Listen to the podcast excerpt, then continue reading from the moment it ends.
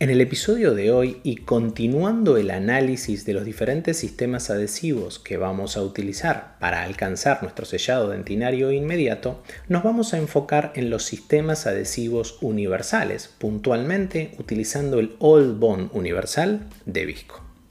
¿Cómo Comenzamos todos los procedimientos adhesivos siempre de la misma manera, realizando una limpieza mecánica de la superficie y eso lo vamos a hacer mediante la utilización de una microarenadora con óxido de aluminio de entre 30 a 50 micrones, siempre realizando movimientos de barrido durante 10 a 15 segundos. Como paso número 2, vamos a aplicar la primer capa del sistema adhesivo universal directamente sobre dentina durante 20 segundos de forma activa.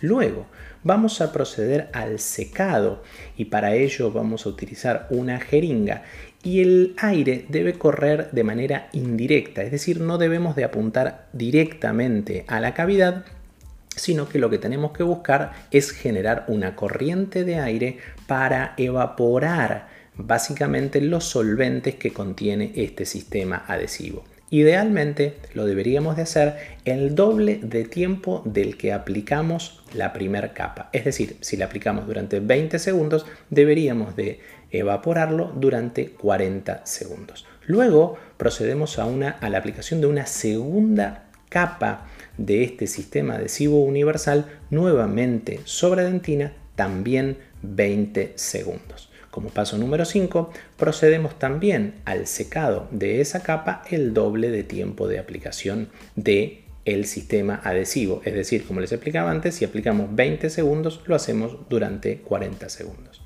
Luego procedemos a la fotopolimerización durante 20 segundos.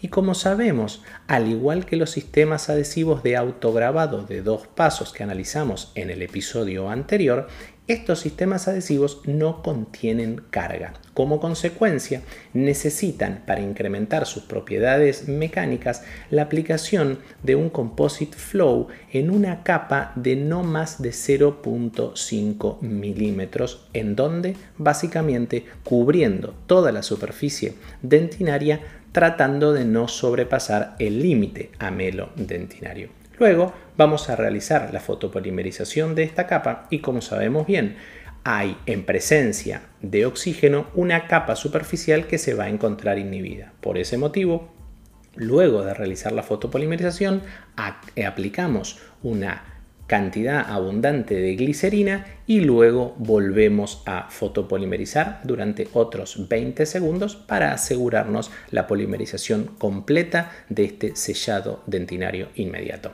Espero que esta información les haya sido útil. Cualquier duda que quede me pueden comentar en el post que publicamos en simultáneo junto con la salida de este podcast en mi cuenta de Instagram.